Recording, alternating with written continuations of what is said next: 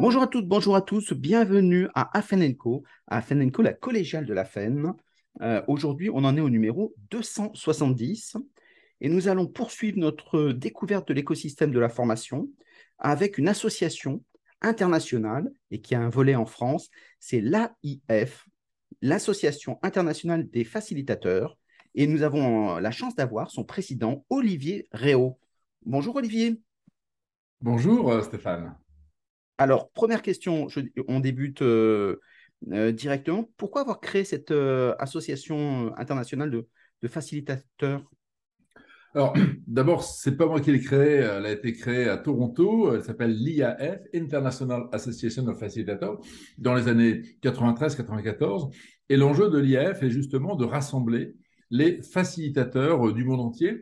Et facilitateur, c'est une nouvelle profession qui n'est ni complètement un coach qui accompagne les personnes, les groupes, sur ce qu'ils sont, sur ce qu'ils euh, vivent, euh, ni complètement des consultants qui travaillent sur le contenu, mais surtout de permettre euh, l'un par l'autre de, de, créer des, dynamiques de groupe, de, faciliter, pour faire en sorte qu'un un groupe s'approprie ses propres questionnements et aille euh, véritablement euh, à son objectif. Voilà, c'est un, un nouveau métier.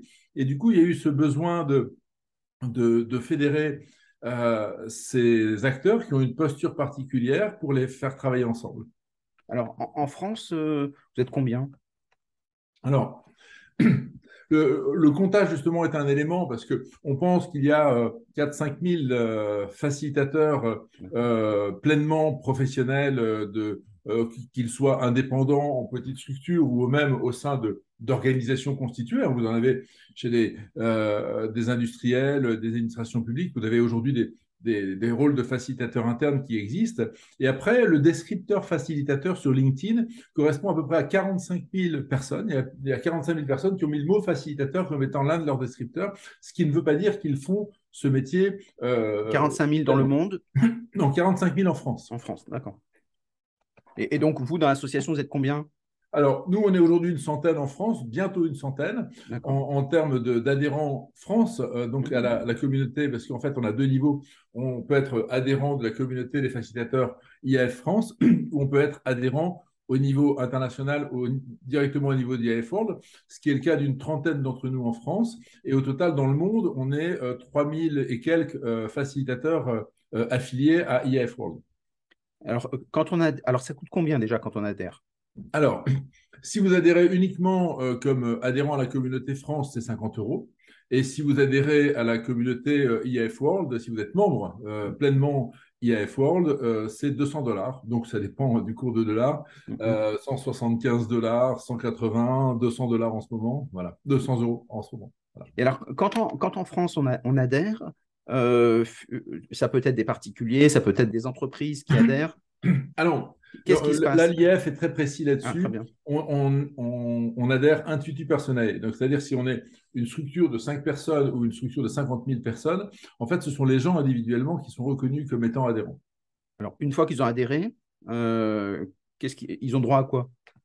Alors, le, le, premier enjeu, c'est déjà de, de, travailler entre nous. On a différents groupes sur différents sujets. On a des meet-up, euh, des meet-up qui sont ouverts euh, aux non-membres pour euh, justement rayonner dans la communauté. Et puis, différentes sessions un petit peu particulières pour que les, les, facilitateurs progressent entre eux. Par exemple, dans la Facilitation Week qui avait eu lieu la semaine dernière, on avait le matin, tous les matins, des sessions 100% codev où uniquement des membres pouvaient partager entre eux pour ben, partager leur cas, euh, voir un petit peu euh, sur quoi ils avaient envie réciproquement d'évoluer. Et puis on avait des sessions au fil de la journée qui étaient de plus en plus ouvertes au grand public. D'accord. Donc c'est assez intéressant parce qu'on a de la veille interne, externe, et puis on a de la pratique, des échanges de pratiques. Euh, donc ça, c'est intéressant. Vous êtes régionalisé Vous êtes que sur Paris? Alors, on a aujourd'hui des facilitateurs dans toute la France et si je parle effectivement de, l'événement qui a eu lieu la semaine dernière, en fait, toute la semaine dernière, on a eu donc 18 événements euh, consécutifs ou 19. Euh, on a eu euh, plusieurs opérations qui étaient basées en région, une à Marseille par exemple, et on, incite de plus en plus aujourd'hui, effectivement, les facilitateurs présents en région à s'organiser euh, justement en représentation IAF pour pouvoir justement eh bien, rayonner et rassembler localement. Alors, très, très bien. Donc, ça permet à tout le monde de se faire une idée. Si vous avez, on donnera à la fin les, possibilités de contacter. Si vous avez envie d'adhérer, si vous voulez en savoir un peu plus, on vous donnera des, éléments. Alors, justement, la Facilitation Week, euh, qu'est-ce que c'est? Alors, euh, au départ, c'est un peu parti comme une joke il y a une dizaine d'années, mm-hmm. euh, en parallèle de la Fashion Week. Mm-hmm. Et on s'est dit, mais finalement, nous aussi, on pourrait euh, rayonner par ce que nous, nous faisons pour nos clients, ce que nous faisons entre nous. Et on a donc créé à peu près la même période. On a, j'en étais pas encore, mais donc il y a une dizaine d'années, euh, les, internationaux, euh, anglais, allemands, tout ça, ont créé cette euh, Facilitation Week. Donc ça, c'est la, première idée, c'est d'avoir un moment de rayonnement, parce qu'effectivement, on n'est pas extrêmement connu comme profession et on a besoin effectivement bah, de, toucher de nouveaux publics, y compris même des facilitateurs. On a encore des facilitateurs qui cette année ont découvert qu'ils avaient une association professionnelle qui les concernait et qui nous ont rejoints, donc ça n'a pas été inutile. Et puis, ça nous fédère aussi. Hein, les temps forts, nous, les facilitateurs, on connaît ça. Et ça nous fédère. C'est une belle énergie. C'est des beaux moments de partage. C'est des moments où on peut partager des, cas nouveaux, des pratiques nouvelles ou reconfirmer des pratiques anciennes. En tout cas, c'est un moment de rassemblement. Donc ça, c'est bien. J'invite toutes les associations euh, à faire ce type d'événement. Ça peut être un week-end, hein, mais un, espace où on est, boutique ouverte, on montre des choses et ça permet d'être une caisse de résonance, un média en, soi dans l'association, ce qui redonne de la valeur aux membres de l'association. Donc ça, c'est très important. Donc très très beau modèle, très malin. Puis le, joke avec euh, Fashion Facilitation, très bien. Bravo. Euh, alors, qu'est-ce qui, qu'est-ce qu'il y avait d'intéressant dans cette une semaine complète? C'est long. Qu'est-ce qu'il y avait d'intéressant? Alors, la première chose intéressante, euh, je rebondis euh, sur ce que vous dit Stéphane, c'est euh, le fait que les différents membres deviennent acteurs de leur propre association. Et donc ça, vu de ma casquette de président, c'est extrêmement intéressant parce que on est capable de faciliter les démarches collaboratives des autres, les séminaires des autres, les formations des autres, effectivement, se faciliter soi-même, c'est pas toujours facile. Et là, c'est justement l'occasion de se créer un temps, un cadre. Et donc, euh, qu'est-ce qu'on a eu dans cette Facilitation Week? On a eu euh, bah, des moments de, déjà de, retour d'expérience. On a eu euh, le premier lundi, on a eu un REX, un retour d'expérience sur la démarche ULAB, sur la théorie U, mmh. qui était une démarche d'expérimentation de, cette nouvelle pratique conjointe avec des, euh, une démarche du MIT euh, qui, est, qui était proposée en ligne. Et on a eu un, groupe conjoint entre IAF Irlande et IAF France. Et donc on a eu un groupe binational qui a expérimenté cette nouvelle pratique en interculturel. Et donc ça a occasionné beaucoup de prise de conscience et de partage entre ces, ces deux groupes de facilitateurs. On a la, théorie U, c'est quoi pour ceux qui ne connaissent pas? Alors, euh, la théorie U, c'est un, un, principe d'action qui permet euh, de travailler sur euh, des, euh, des, prises de conscience au départ et d'aller au plus profond de soi, au plus profond d'un groupe pour aller chercher finalement des, prises de conscience nouvelles, une connexion à, ce qu'il y a de profond en nous pour repartir et puis d'être en connexion avec nos, nos, propres forces, nos propres imaginaires pour faire émerger des des réalités, des projections et euh, être justement euh, connecté à la fois au profond de nous-mêmes et au réel pour justement renouveler notre énergie d'engagement et notre capacité à agir ensemble. Et donc, c'est un exercice, je dirais, d'authenticité partagée. Et l'authenticité dans un monde très agité, c'est justement quelque chose qui n'est plus naturel. Et donc, le fait justement de le faire avec des personnes de, de culture ou de, champs de réalité différents, c'est encore un plus bel exercice parce que tout d'un coup, il y a un moment où on sent qu'on est connecté véritablement à nous-mêmes et euh, où justement bah, la capacité à co-créer redevient authentique et redevient d'autant plus forte. Et puis, paradoxalement, cet exercice qui pourrait paraître extrêmement introspectif est extrêmement joyeux. Et à chaque fois, ce qu'on ressent, c'est des gens qui sont à la fois euh, pleinement alignés, euh, pleinement engagés, euh, qui savent faire beaucoup plus rapidement des choix dans un monde extrêmement euh, chaotique et incertain. Et donc voilà, c'est un, très bel exercice. Alors, justement, quand on prend ça, ça va nous permettre de mieux comprendre le rôle du facilitateur en formation. on, s'aperçoit que l'entreprise apprenante l'utilise aussi. On s'aperçoit que les intelligences collectives l'utilisent aussi, la pédagogie l'utilise aussi. Finalement, est-ce que c'est pas souvent utiliser un mot différent pour dire la même chose? Alors, il y a la pratique d'Otto Charmer qui est l'auteur de ça, qui consiste véritablement à aller chercher des seuils de, de sensation, de présence. Et donc, il y a une approche véritablement par le volet subjectif de la personne qui est très marquée. effectivement, se connecter à des nouveaux champs de réalité, des démarches apprenantes, oui, beaucoup font ça. Et d'ailleurs, c'est nécessaire de sortir de son cadre en faisant ce type de démarche. Euh, pour autant, il y a une certaine exigence à la pratique d'autocharmeur. Et d'ailleurs, euh, les formations sont importantes aussi là-dessus pour aller véritablement chercher ce qui euh, distingue sa pratique et ce qui en fait la performance. C'est une façon de, faire communion sur des valeurs, ce que Rosa Hartmann appelle la résonance, pour après pouvoir reproposer des choses qui, qui aient du sens. Est-ce que c'est ça Effectivement, je ne suis pas rentré dans les, les fondamentaux, mais euh, les notions de résonance et de présence sont essentielles euh, dans cette démarche. Et justement, c'est des notions que on met pas trop en affichage parce que dans la démarche de, de formation, surtout d'expérimentation, c'est des notions que l'on sait parfaitement manipuler quand on les a expérimentées. Et c'est d'autant plus important de suivre ces parcours-là pour, les, pour en comprendre l'essence. Très, très bien. Alors, qu'est-ce qu'il y avait d'autre hein? Alors, on a eu, par exemple, une autre pratique euh, du une autre pratique collaborative qui s'appelle les Liberating Structures, qui est une pratique qui a été euh, conçue par un certain Henri Litmanovitz, qui était avec nous euh, mercredi soir pour un Fact Week Live. Et donc Henri Litmanovitz a expliqué comment cette euh, pratique, qui est une sorte de grammaire de, de plainte de micro-actions de facilitation, était véritablement une manière d'embarquer les groupes de manière fractale, c'est-à-dire que euh, ce que l'on fait à petite échelle ou à grande échelle, ce que l'on fait dans des relations parfois multi-hiérarchiques, euh, qui sont souvent complexes à, gérer, a, une véritable puissance. Et donc, isolément, justement, là aussi, c'est important d'être bien initié à ces pratiques. En surface, c'est plein de, euh, de, pratiques de facilitation comme le 1, 4, tous. On réfléchit tout seul, on partage à 4, on partage tous ensemble. Bon, ça paraît être une pratique recette de cuisine qui tient en une page. Et oui, c'est le cas. Mm. Mais véritablement, quand toutes ces pratiques, euh, il y en a 80, euh, on arrive à les assembler. On, on, arrive aujourd'hui à faire des designs extrêmement sophistiqués parce que quand on en comprend l'essence, on sait faire des parcours. C'est un peu comme connaître les mots et savoir écrire un roman. Il y a différents degrés de la, de la maîtrise du langage. Très, très bien. Donc, euh, impeccable comme approche.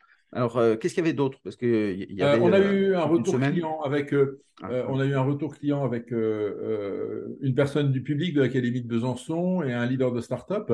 Euh, ça, c'était mercredi dans un lunch lab. Et on a eu, ce qui va vous concerner, vous connecter, un, un, groupe de travail sur la formation qui, qui agit au sein de l'IF, où les cabinets d'information en facilitation euh, ont fait une session collaborative avec Martin Gilbreth, qui est euh, l'un des, euh, des acteurs clés de IAF World et IAF Europe notamment, qui est basé en Angleterre, et qui a écrit un livre qui s'appelle The Power of Facilitation, qui a coécrit, puisqu'ils sont 19 à l'avoir coécrit, et qui était venu justement nous parler de ce livre, justement sous l'angle de de la finalité de la, facilitation. On parle beaucoup des pratiques, on parle beaucoup des postures, mm. ce qui est très important, mais véritablement, euh, le plus important, c'est l'impact de la facilitation. Et donc, dans son livre The Power of Facilitation, il caractérise bien ça, c'est à la fois la puissance que ça révèle quand euh, un groupe prend conscience de ses enjeux, prend conscience de ses forces, de ses différences, de lui-même. Véritablement, euh, il y a un effet de révélation qui se passe dans une action de facilitation. Et derrière, l'enjeu, c'est pas d'être content le soir d'un séminaire, c'est d'être pleinement engagé à une nouvelle réalité de cette euh, dynamique. Quand on, fait une journée, quand on fait une démarche de trois mois, quand on fait trois ans d'accompagnement, quelle que soit la périodicité, euh, une démarche vous grandit, vous donne une capacité nouvelle, une puissance. Et justement, comment on forme des facilitateurs, non pas à maîtriser des pratiques ou des postures seulement, ce qui est essentiel, comment on forme autre chose que de très bons techniciens de la facilitation, comment on forme euh, des artistes, des chefs d'orchestre, des architectes en capacité d'aller chercher cette puissance. Et véritablement, c'était une interrogation croisée avec les euh, cabinets de formation euh, qui, justement, sont pour une très grande part dans cette quête-là. Hein. et donc, on a des, cabinets très exigeants et justement très différents sur le marché. Justement, il y a parfois des problèmes de lisibilité chez nous parce que, bah, un peu comme une offre de restauration qu'on qu'on ne maîtriserait pas euh, dans son essence. Euh, savoir euh, dire des choses tant qu'on n'a pas goûté les plats, c'est pas évident. Mm. Et aujourd'hui, on cherche à travailler notre lisibilité, la cartographie des acteurs, et au nom de quoi finalement on a des convergences et des différences. Et justement, à la lumière d'une réflexion comme celle de Martin Gilbreth, voilà, on, a ouvert quelques éclairages. Ça veut dire qu'avec la formation, vous êtes complémentaires? Complémentaire.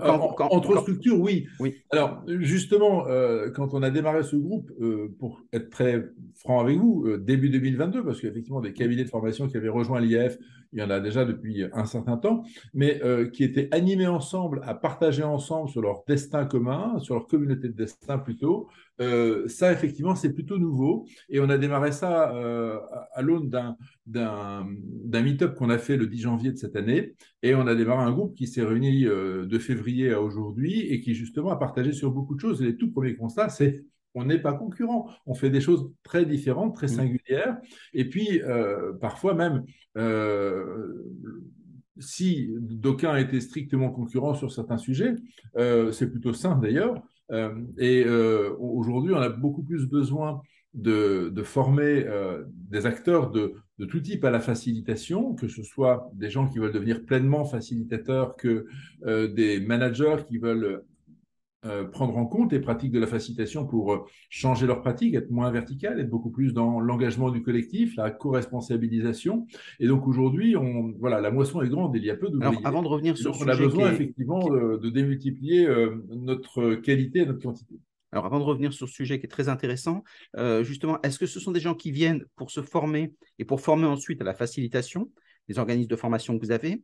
Ou est-ce que c'est des gens qui utilisent la facilitation dans la pédagogie, donc le fait d'obtenir des objectifs pédagogiques donc, est-ce que c'est plutôt des, euh, est-ce que c'est plus la pédagogie ou c'est des Alors, je, euh, répondrai euh, les trois. Les Très bien.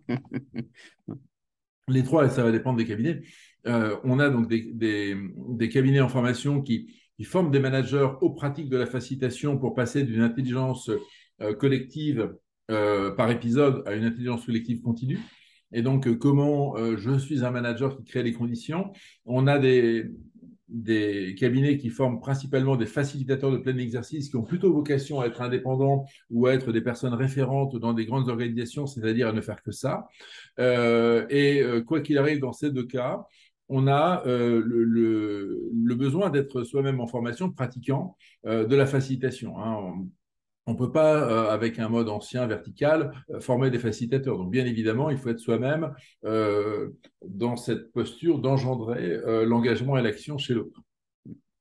Est-ce que dans, cette démarche-là, il y a la, volonté à terme de faire un label pour qu'on puisse identifier que le marché se dise, voilà, ça c'est un facilitateur niveau 1, niveau 2, enfin peu importe les labels Alors, il y a bien sûr cette réflexion. Il y a déjà au niveau international le CPF, hein, euh, la certification euh, euh, pour être facilitateur professionnel.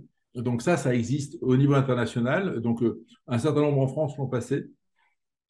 ça suppose aujourd'hui de passer cette certification en anglais. Et aujourd'hui, on s'interroge déjà de faire cette démarche en français. Donc ça, ce serait déjà une bonne chose.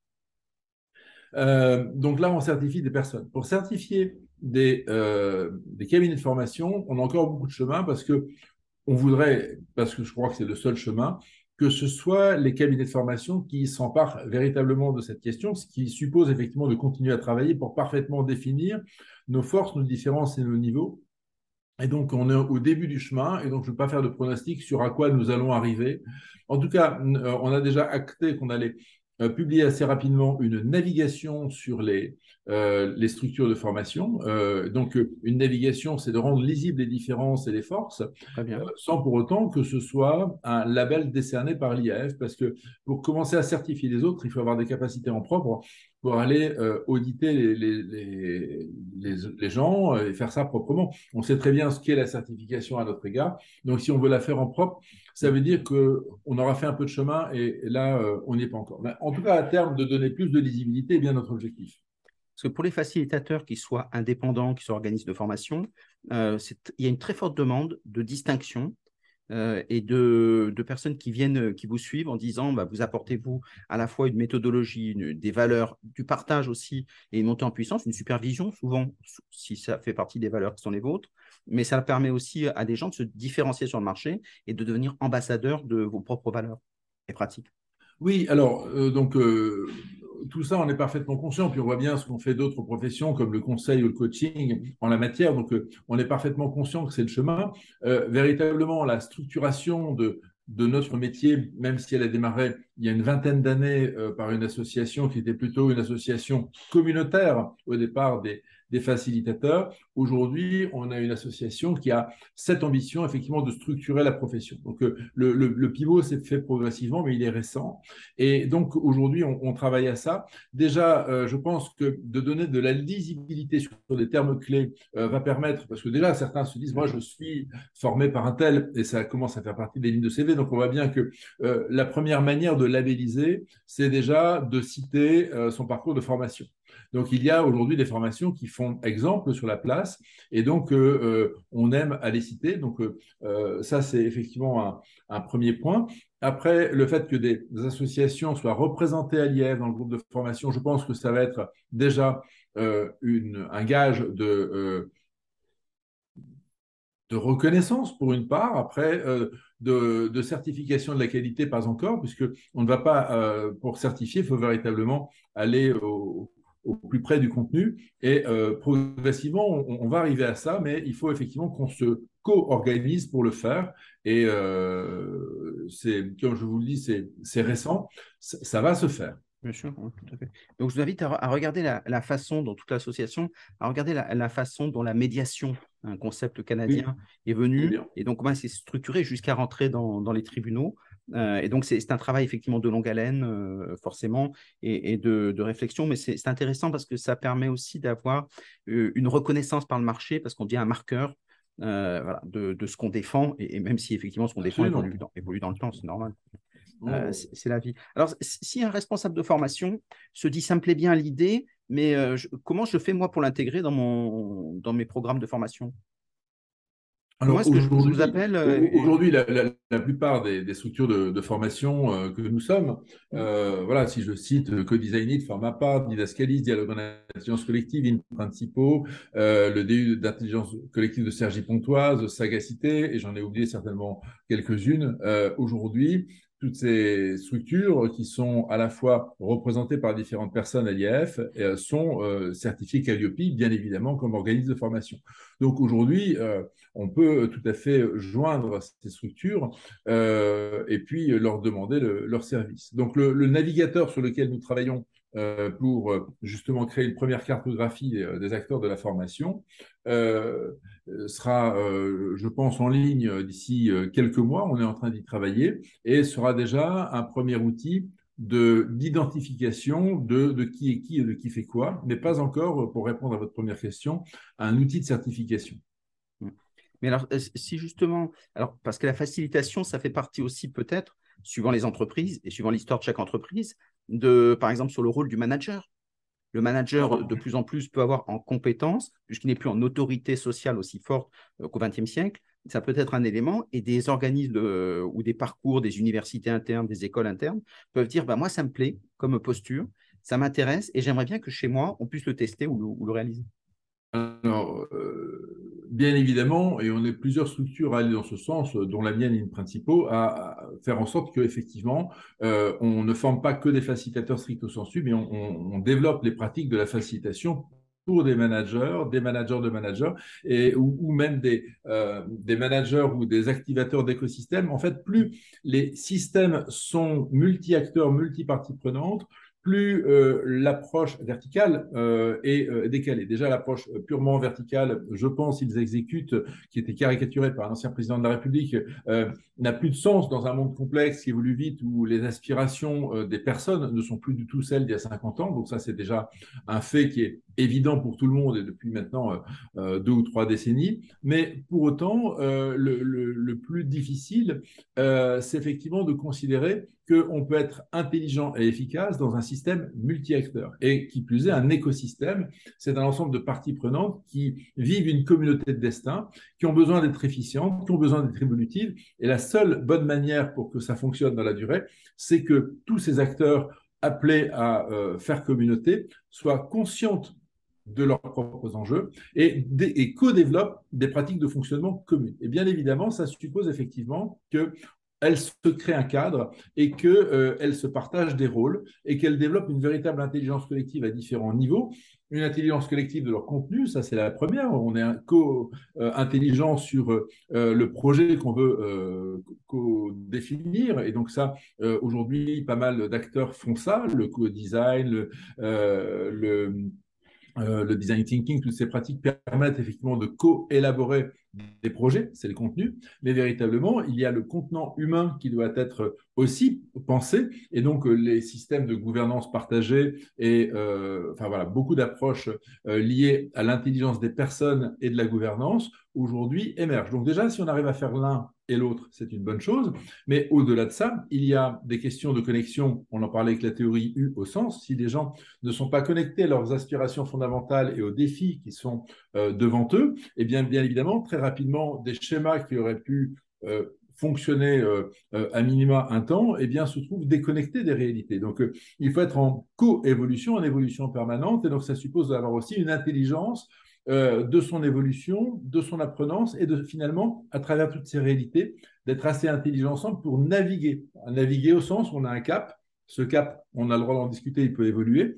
Et on a le pragmatisme pour tirer parti des vents et des courants pour euh, finalement, en fonction des circonstances, il se passe un événement géopolitique un jour, il se passe une crise sanitaire un autre jour. Et eh bien, comment finalement, à travers des événements inattendus, on arrive ensemble dans un système assez large à euh, comprendre que l'on prend des décisions euh, significatives pour changer d'orientation, ne serait-ce qu'un temps. Et donc, ces, ces, dynamiques d'écosystème nécessitent d'autres formes d'intelligence collective, et c'est pour ça qu'on a aussi un travail à faire entre nous, organismes d'information, c'est que entre faciliter un atelier, faciliter une démarche de transformation, faciliter un système de management avec des managers devenus facilitateurs, faciliter un territoire ou un écosystème, ou une formation, ou une formation ou faciliter bien sûr une formation. Et les formations effectivement portées par ces organismes sont sincèrement facilitantes, où effectivement on met les apprenants dès le départ en situation d'opportunité, en situation d'intelligence collective.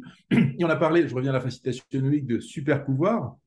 Les super pouvoirs de la facilitation, c'est une manière très communicante d'attirer l'attention, mais c'est une manière sincère aussi de poser un propos qui est euh, on, a peut-être, nous, de manière euh, assez arrogante, des super pouvoirs, les facilitateurs, parce que on pense faire des choses, mais en fait, le véritable super pouvoir, c'est de révéler les super pouvoirs du groupe que l'on accompagne. Et aujourd'hui, un groupe qui est en dysfonctionnement, il a euh, des non-pouvoirs, il a des, contradictions, il a des difficultés. Et un groupe qui sait, qui sait s'aligner, il a des pouvoirs normaux, mais un, groupe qui développe des capacités de co-engagement, voire de co-détermination. Hein. On, le voit, il y a des, euh, des, petites structures, parfois des pays, mmh. qui, euh, par rapport à une situation, deviennent déterminés ensemble à tenir un objectif. Et véritablement, ces situations-là font que les personnes individuellement vont se surpasser pour euh, réaliser de grandes choses. Et donc, on voit bien que l'énergie que l'on peut porter dans un collectif, eh bien, si on est capable de, la révéler et de de la synchroniser, euh, ça génère des capacités très très différentes. Et donc euh, voilà, et, les facilitateurs sont pas forcément identifiés sur ce rôle, et pourtant ceux qui pratiquent la facilitation euh, le ressentent bien. Et donc j'aimerais revenir sur, sur un point de, faire J'aimerais revenir sur un point que tu as souligné, sur le, parce que pour les entreprises, ça a du sens quand on parle de, d'autorité jupitérienne, hein, c'est ça dont, voilà, dont on, on a parlé. est-ce que c'est en opposition avec la facilitation? Euh, ou est-ce que c'est en complémentarité? Parce qu'on sait très bien que les entreprises qui marchent très bien, par exemple les startups, ce qui marche bien, c'est qu'il y a un chef d'entreprise qui dit bah, on va faire un truc génial, on va changer le monde, disait Steve Jobs. Donc, et donc, il donne une orientation euh, en disant voilà où on va. Il fédère autour de lui euh, sur ce projet un peu fou, on va aller sur la Lune, Elon Musk, ou sur Mars, pardon, Elon Musk. et puis derrière, après, c'est tous les modes opératoires. Et c'est là une articulation entre un chef qui chef, comme on dit aujourd'hui, euh, et finalement une, un groupe qui participe, voire même qui peut interroger l'orientation, mais finalement, c'est plus l'articulation. Et dans les entreprises, ça a du sens parce que la démocratie complète où chacun organise ça comme il veut, ça fait un peu peur dans les entreprises. Alors, c'est une excellente et extraordinaire question qui est le rapport entre facilitation et leadership. Euh, donc, le, la facilitation, c'est effectivement par le questionnement de créer les conditions de l'intelligence collective. Euh, et le leadership, c'est la capacité euh, d'une personne à ouvrir des voies dans l'inconnu et à transformer de l'incertitude en confiance autour de lui. Et donc, ce, rapport entre le, facilitateur et, le leader est en fait à questionner euh, de manière extrêmement euh, euh, contextuelle à des réalités et à des personnes. Et donc, le, rapport qu'a Elon Musk avec sa propre équipe, ou tel chef d'entreprise avec tel autre, ou un certain Zelensky avec son pays, on voit bien que il y a non seulement des rapports de personnes à des collectifs, mais il y a aussi des rapports de circonstances. et donc, si je suis à la tête d'une organisation euh, qui euh, vit une longue continuité euh, sans crise, effectivement, j'ai plutôt intérêt à être un leader de la transversalité et à créer les conditions d'une évolution symbiotique et, et, non disruptive. Et si on est dans des circonstances particulières, il a plutôt nécessité d'aller franchir euh, des, réalités dans l'inconnu pour euh, emmener euh, de, manière déterminée le collectif. Donc voilà, donc on, est sur un, sujet qui nécessite le questionnement, mais pour autant, l'intelligence collective, dans, tous les cas, est une bien meilleure chose que la planification froide où les gens se sentent obligés et contraints de faire des choses malgré eux. Et donc, si on veut changer cette culture dans une entreprise, comment est-ce qu'on s'y prend?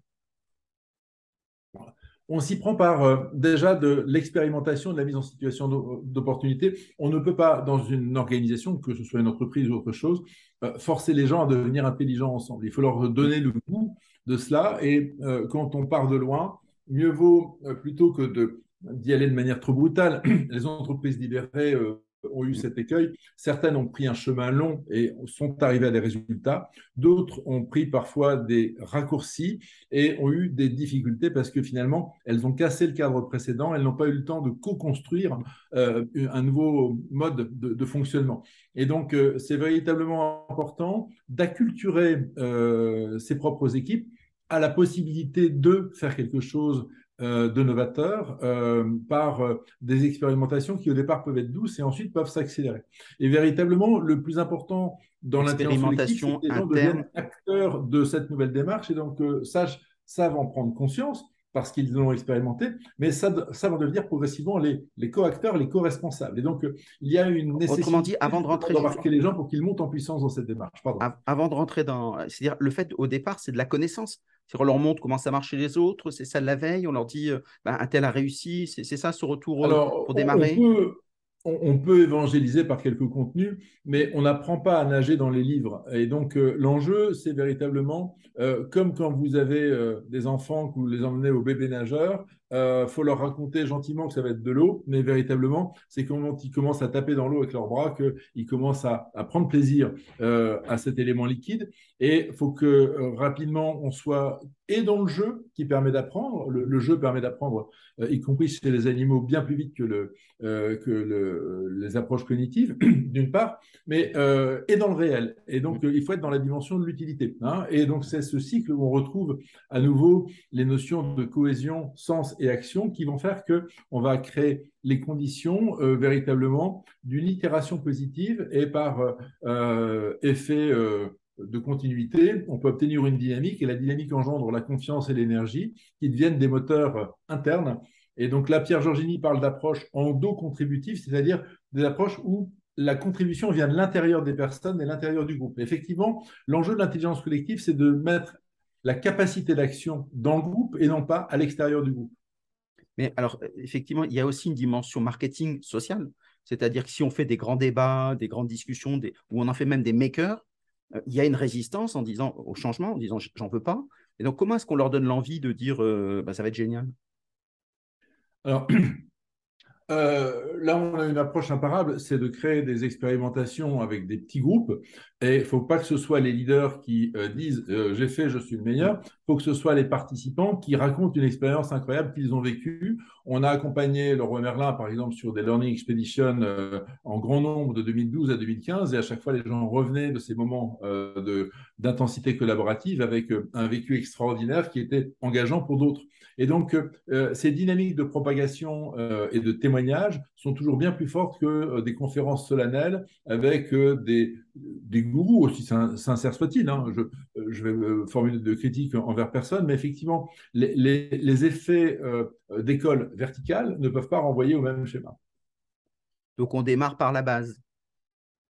Alors, on, démarre. là, je, je, vais réfléchir avant de répondre. Mmh. on démarre de manière euh, fractale à différents niveaux. Il faut effectivement que la tête soit d'accord parce que on ne fait pas l'évolution d'une organisation sans ses acteurs de tête. Donc il faut avoir des démarches de préfiguration. Il faut que les acteurs intermédiaires soient embarqués. Euh, et donc, euh, c'est Deborah Amidon qui expliquait dans un livre au début des années 2000 qu'il faut faire du middle top-down management. C'est-à-dire que si on fait que du bottom-up, euh, le, bottom-up finalement devient ou un facteur d'instabilité ou de révolution. Et euh, donc le bottom-up pur ne permet pas de construire. Donc euh, il faut réussir de manière multi-hiérarchique à mettre le collectif en situation d'opportunité sur une, une, idée très simple. Et si c'était mieux de faire, d'être intelligent ensemble. Et donc, il y a un moment où, si on prend acte que ce monde VUCA nécessite de changer de schéma, voilà, plutôt que d'avoir un système, euh, là je reprends Pierre Georgini, exodistributif, toute l'intelligence est concentrée ou à l'extérieur chez un grand cabinet ou un ordinateur central, ou tout en haut euh, en prétendant comme euh, un, grand organe central de commandement qui vient de se réunir pendant une semaine la semaine dernière à, la partie est du continent. si on, veut sortir de ces schémas centralisés, qu'ils soient en haut ou sur le côté, euh, eh bien, la, solution, c'est effectivement de rendre le collectif d'acteurs moteur des transformations au regard de la multiplicité des enjeux. C'est pas facile à dire, mais cette prise de conscience que dans cette complexité, on peut aller beaucoup plus vite si on est tous ensemble en phase, eh bien, ça change les choses. Et il y a des exemples après très simples, comme le rugby. Le rugby, vous avez déjà remarqué que euh, les gens prennent des configurations de jeu qui bougent beaucoup, plus encore qu'au football en fonction de situation. Et donc, euh, est-ce qu'ils sont euh, tous intelligents, les joueurs, simplement de manière innée? Non, en fait, on se rend compte qu'ils préparent beaucoup avant, ils débriefent beaucoup après. Et justement, ils arrivent à théoriser des phases de jeu et font que euh, bah, quand ils comprennent les uns les autres qui sont dans telle situation, eh bien, s'ils ont préparé ces situations, eh bien, Peut-être qu'il y en a un ou deux qui sont plus leaders que d'autres pour passer de la situation X à la situation Y, mais véritablement, il y a euh, des, équipes qui ont véritablement des intelligences des phases de jeu qui vont faire que, eh bien, elles sont à chaque fois dans la bonne configuration et des équipes qui comprennent plus lentement ou qui sont divisées et qui finalement ben, ne, prennent pas ça en compte. Donc, euh, tout ça pour dire que euh, l'intelligence collective, ça se démontre véritablement dans les faits et ça se démontre aussi véritablement dans l'ambiance. Les entreprises, les organisations, les territoires qui sont dans des euh, des systèmes qui ne correspondent plus aux réalités vivent des tensions, vivent tout un tas de dysfonctionnements, alors que euh, les, les organisations qui appellent une belle énergie pour se dépasser, être dans le flot, euh, ben aujourd'hui, on a des, gens qui, qui se surpassent positivement sans être dans les, les éléments de stress que l'on que l'on observe souvent. Donc, euh, bien évidemment, il ne faut pas se surpasser trop souvent, trop longtemps, parce qu'on a aussi tous nos propres limites. Il faut aussi réfléchir à une écologie de nos personnes, de nos collectifs. Donc ça, on a aussi vu, nous, euh, même chez les facilitateurs, des moments d'emballement. Donc, euh, il faut aussi avoir une certaine intelligence de, sa propre énergie dans la durée, mais véritablement, on peut euh, euh, avoir une plus grande puissance en étant intelligent ensemble. Donc, véritablement, ce modèle, il est... enfin, ce modèle, ce type d'approche, parce que le mot modèle, il faut s'en méfier aussi. mais enfin, ce type d'approche aujourd'hui peut être euh, tout à fait regardé euh, par les différents étages de l'organisation. Ce n'est pas un étage de l'organisation qui prend le pas sur les autres. C'est véritablement une performance différente du collectif et une capacité d'évolution. Je parle beaucoup. passionnant, non, non, très bien. De toute façon, c'était intéressant, donc c'était très, très bien. Ça permet de montrer que finalement, souvent, on entend des mots qui sont assez, des buzzwords, qui sont l'entreprise libérée, l'intelligence collective, et, et, à un moment, il faut l'incarner sur des pratiques. Et c'est ça que je trouve intéressant dans ce que vous faites, c'est que vous avez des pratiques qui sont complémentaires à d'autres, mais ça permet d'avoir une méthodologie pour y arriver, voilà, opérationnelle. Et c'est ça que, j'avais beaucoup aimé dans la démarche.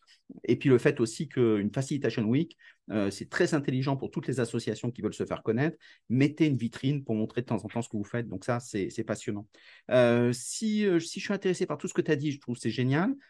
Je suis plutôt en entreprise. Est-ce que je peux venir regarder sur des meet-ups, des choses comme ça? Euh, oui, alors nos meet-up euh, du deuxième lundi de chaque mois, il faut aller sur le site Meetup, ne nécessitent pas d'être membre de l'IAF. Euh, bien au contraire, on, accueille autant des facilitateurs que des acteurs de l'entreprise qui voudraient s'intéresser à différents thèmes. Donc notre prochain, c'est le 12 euh, novembre, non, je. je, je sur le site, très bien. Euh, le 14 novembre. Le 14 novembre, on a euh, un, un meet-up donc dédié à la supervision et l'intervision. voilà. Et donc, allez sur le site Meetup, vous inscrire et vous pourrez en connaître plus. Donc, le deuxième lundi de chaque mois, vous avez la possibilité de vous nourrir d'échanges avec les facilitateurs et ceux qui, dans les entreprises, ont envie d'être un peu ambassadeurs de la facilitation, bah, c'est l'occasion aussi de, vous rencontrer, euh, parce que je sais que c'est quelque chose qui plaît beaucoup euh, dans, dans, les entreprises et bien sûr les organismes de formation. C'est très intéressant. Si on veut te joindre, comment est-ce qu'on fait? Twitter, LinkedIn Alors, euh, c'est très simple. contact at iaf-france.org. Impeccable. Bon, très très bien. Et donc, euh, parce que les, gens aiment bien envoyer des messages privés souvent. donc, euh, voilà. Donc, euh, et qu'ils n'hésitent pas. En tout cas, merci beaucoup. C'était passionnant.